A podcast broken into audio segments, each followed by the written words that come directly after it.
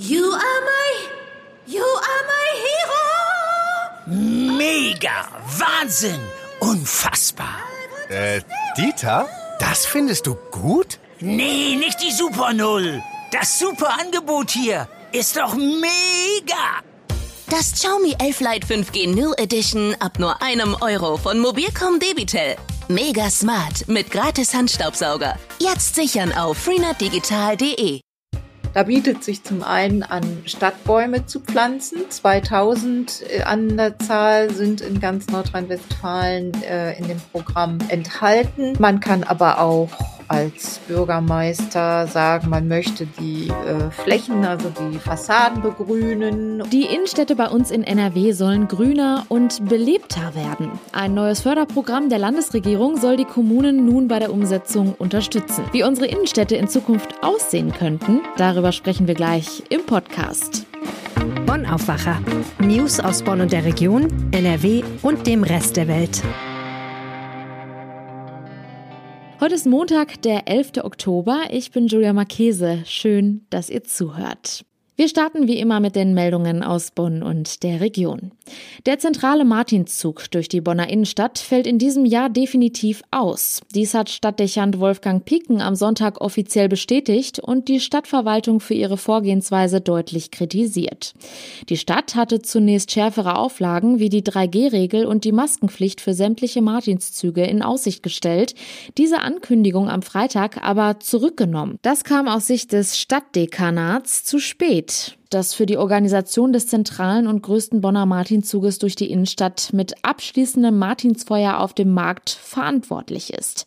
Am vergangenen Donnerstag, also nur Stunden vor der Kehrtwende der Stadtverwaltung, hatte das Stadtdekanat den Umzug abgesagt. Stadtdechant Wolfgang Picken macht aus seinem Verdruss über den Schlingerkurs keinen Hehl. Es sei mehr als ärgerlich, dass die Stadtverwaltung erst die Absage aller Martinszüge in Bonn provoziert und viele Kinder und Familien enttäuscht und dann plötzlich auf öffentlichen Druck diese Entscheidung zu korrigieren, meint Picken. Er spricht von einem echten Trauerspiel. Nun fehle aufgrund der Herbstferien die Zeit, den Martinszug doch noch auf die Beine zu stellen. Alle Martinszüge in der Stadt sind jedoch nicht abgesagt. Weil die Organisatoren in verschiedenen Ortsteilen trotz der städtischen Auflagen an den Plänen festhielten, wird St. Martin samt Gefolge in zahlreichen Stadtvierteln in gewohnter Weise durch die Gassen reiten. Zudem gäbe es Ersatzveranstaltungen an einigen Kitas und Schulen. Fast drei Monate nach der Flutkatastrophe im Ahrtal hat Bundespräsident Frank-Walter Steinmeier am Sonntag Bewohner und Helfer getroffen und ihnen Mut zugesprochen. Wir werden euch nicht vergessen, versprach er den Menschen der Region. Die stellvertretende rheinland-pfälzische Ministerpräsidentin Anne Spiegel dankte im Namen der Landesregierung für den Besuch, der ein sehr, sehr wichtiges Signal sei.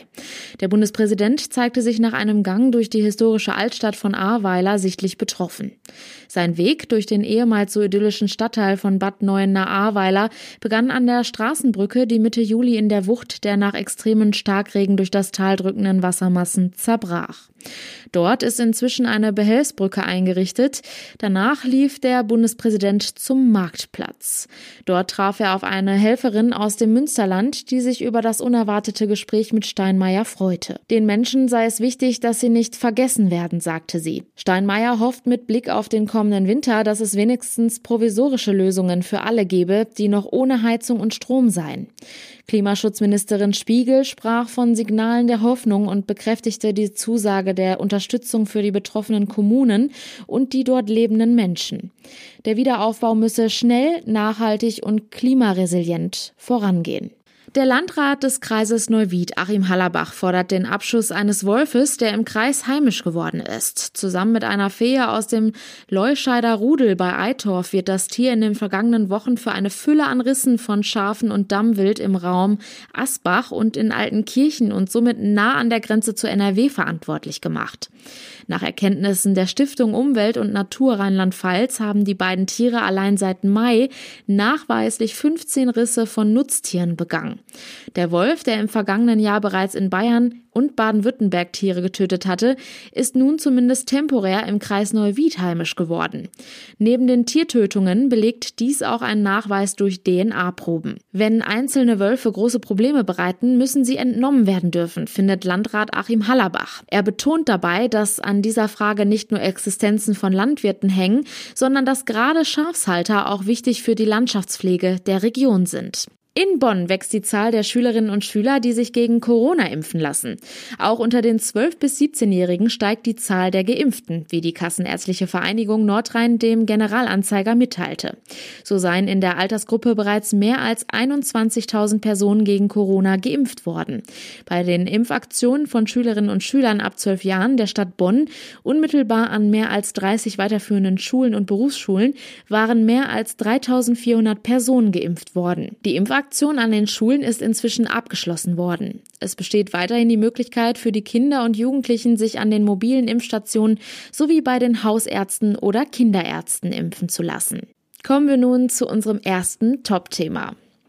Ein neues T-Shirt kaufen, essen gehen oder einfach durch die Straßen schlendern. Die Angebote in der Innenstadt sind vielseitig. Was man aber dazu sagen muss, wirklich schön sind die Innenstädte bei uns in NRW in den meisten Fällen nicht. Aber das soll sich schon bald ändern. Die Innenstädte in NRW sollen künftig attraktiver werden und vor allem grüner. Umsetzen will das die Landesregierung mit einem neuen Förderprogramm. Wie unsere Innenstädte dann in Zukunft aussehen könnten, darüber spreche ich jetzt mit unserer RP-Chefkorrespondentin für Landespolitik, Kirsten Bialdiga. Hi. Hi. Kirsten, direkt zu Beginn mal die Frage, was umfasst denn das Programm der Landesregierung, um die Innenstädte attraktiver zu machen? Ähm, ja, da gibt es verschiedene Maßnahmen. Erstmal stehen äh, 30 Millionen Euro zur Verfügung insgesamt für die Kommunen in Nordrhein-Westfalen. Sie können das ein bisschen selber in die Hand nehmen und äh, schauen, wofür Sie das Geld beantragen wollen. Da bietet sich zum einen an, Stadtbäume zu pflanzen. 2000 äh, an der Zahl sind in ganz Nordrhein-Westfalen äh, in dem Programm enthalten. Ähm, man kann aber auch als Bürgermeister sagen, man möchte die äh, Flächen, also die Fassaden begrünen oder das ist eben schon auch länger Teil dieses Programms, ähm, die Innenstädte attraktiver machen, indem man Ladenlokale, die leer stehen, aufkauft. Also die Kommunen kaufen die auf beziehungsweise mieten die an und können sie dann weiter verpachten. Äh, das heißt, sie können dann dieses Management dieser leeren Ladenflächen selber in die Hand nehmen und dafür sorgen, dass eben in den Innenstädten dann die Ladenzeilen nicht auf Dauer leer stehen. 30 Millionen Euro ist ja schon eine Menge Geld, aber wie viel bekommt davon dann eine Kommune am Ende? Ja, also die Kommunen können für mehrere Teilaspekte Anträge stellen. Ähm, eine, die bisher da ganz, ganz fleißig war, war die Stadt Bottrop.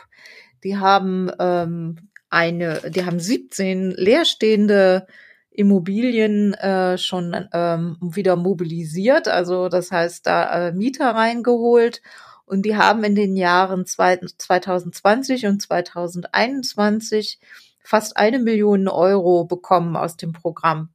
Neu ist jetzt eben, dass diese Begrünungen auch äh, gefördert werden. Und da muss man jetzt mal abwarten, was da an Anträgen kommt. Man hört ja immer wieder, dass die Innenstädte attraktiver werden sollen. Das ist jetzt nicht unbedingt was Neues. Inwiefern ist denn jetzt genau dieses Programm so einzigartig?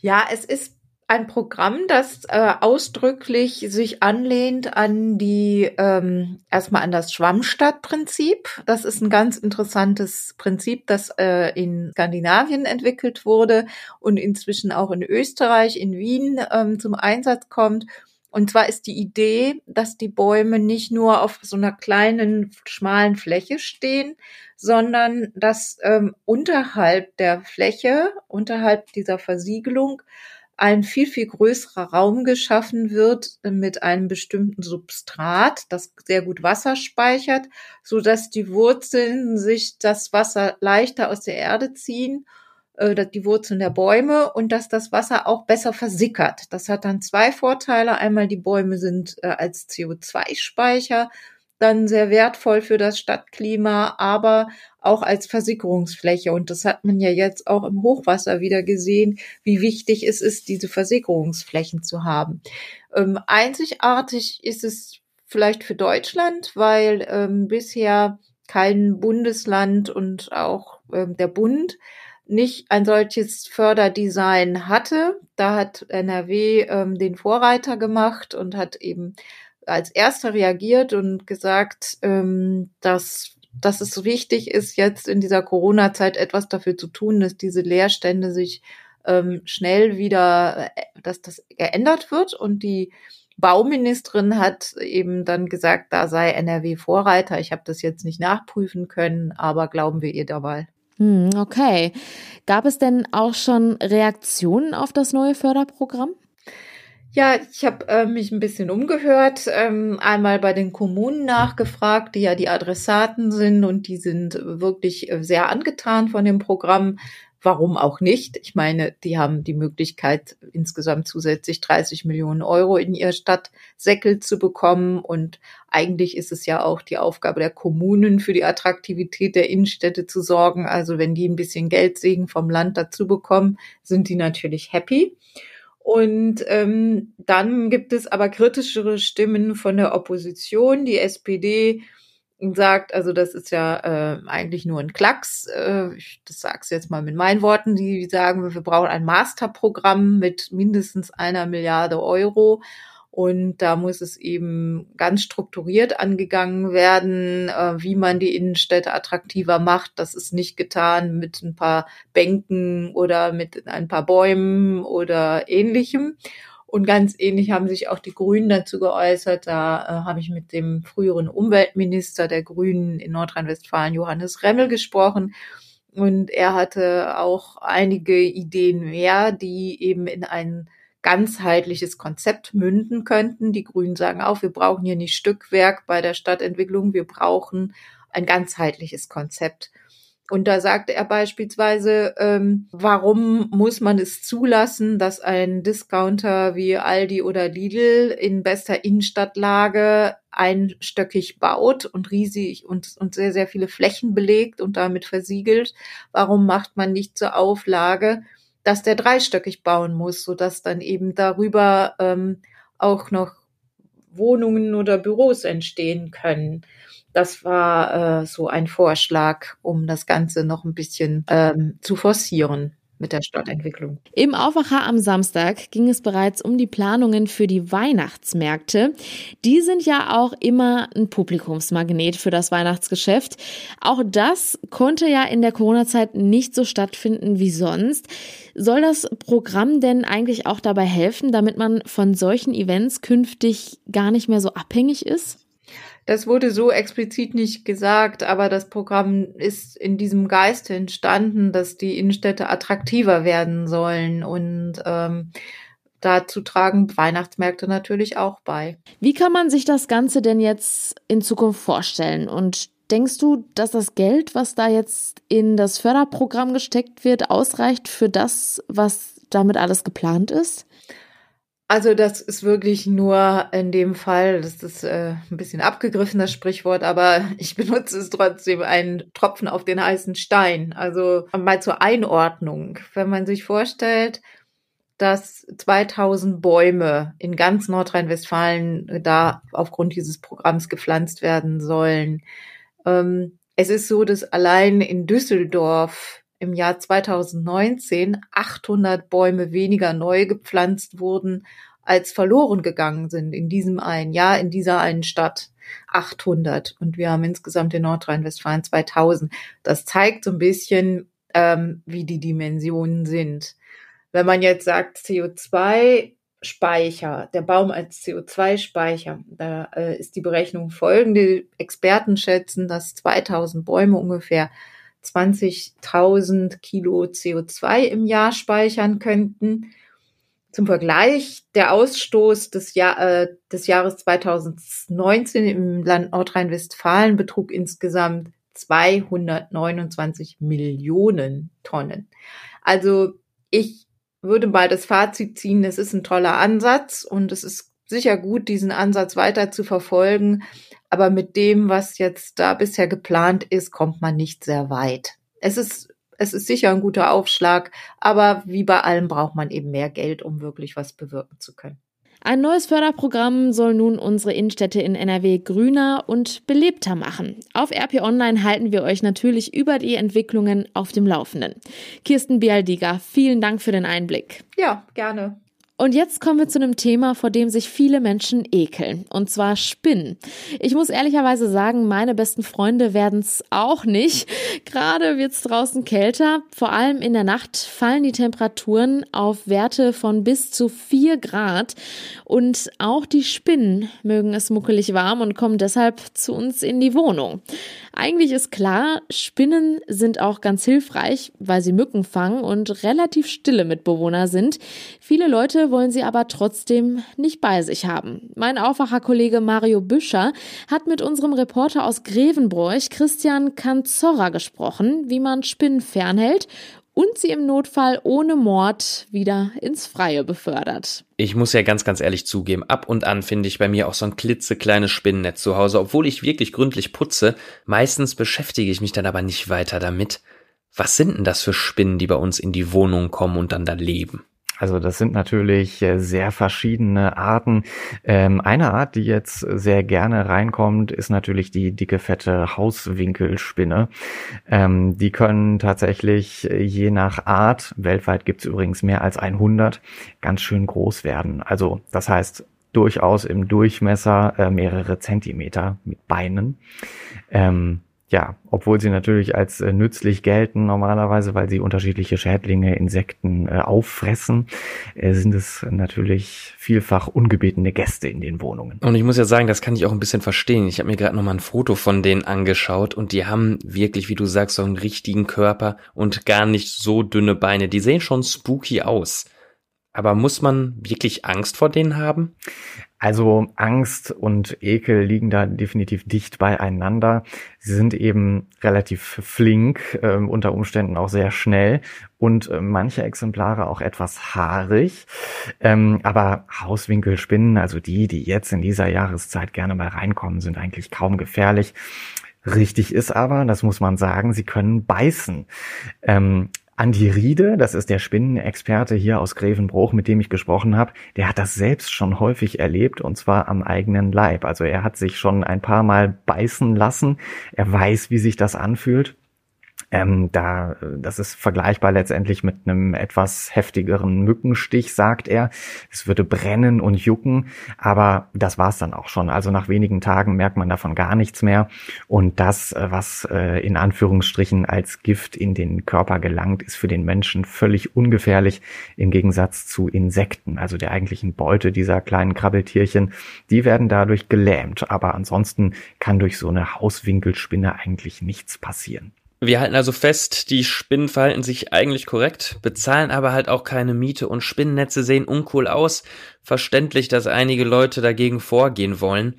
Wie wird man die Spinnen denn im Zweifelsfall los? Also ganz klassischerweise gibt es ja diesen Trick mit dem großen Glas, ähm, dass man über die Spinne stülpt und dann eine Karte drunter schiebt. Das funktioniert in den meisten Fällen ganz gut. Man sollte nur entsprechend schnell sein, bevor die Spinne ausbüchst und woanders hin krabbelt.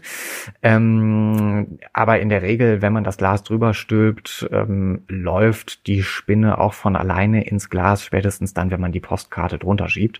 Und dann wird übrigens auch relativ schnell der Fluchtinstinkt der Spinne geweckt. Also wenn man sie freilässt, läuft sie in aller Regel sehr schnell davon.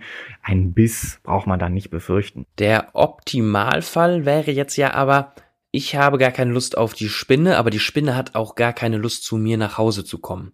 Gibt es denn irgendwelche Tricks, um die Tiere prophylaktisch von der eigenen Wohnung fernzuhalten? Ähm, ja, es gibt auf jeden Fall solche Tricks. Äh, grundsätzlich muss man sagen, einen hundertprozentigen Schutz vor Spinnen gibt es nicht, es sei denn, ähm, man, man macht sich so ein Mückennetz vors Fenster.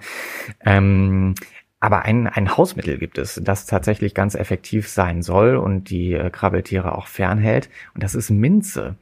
Spinnen, so hat es mir Andi Riede erklärt, können tatsächlich riechen, also sie nehmen gewisse Geruchsstoffe wahr und Minze ist einer der Stoffe, den die Tiere überhaupt nicht leiden können. Also wenn man zum Beispiel frische Minze zerreibt und ans Fenster stellt, da wo die Spinnen in der Regel reinkommen, bleiben sie fern, weil sie es einfach nicht riechen können. Dann gibt es auch noch die Möglichkeit, sich Minzöl zu kaufen und das zum Beispiel auf den Fensterrahmen aufzutragen. Auch das soll effektiv wirken. Viele Menschen haben Angst vor Spinnen, weil sie anders aussehen, acht Beine haben und irgendwie unberechenbar sind.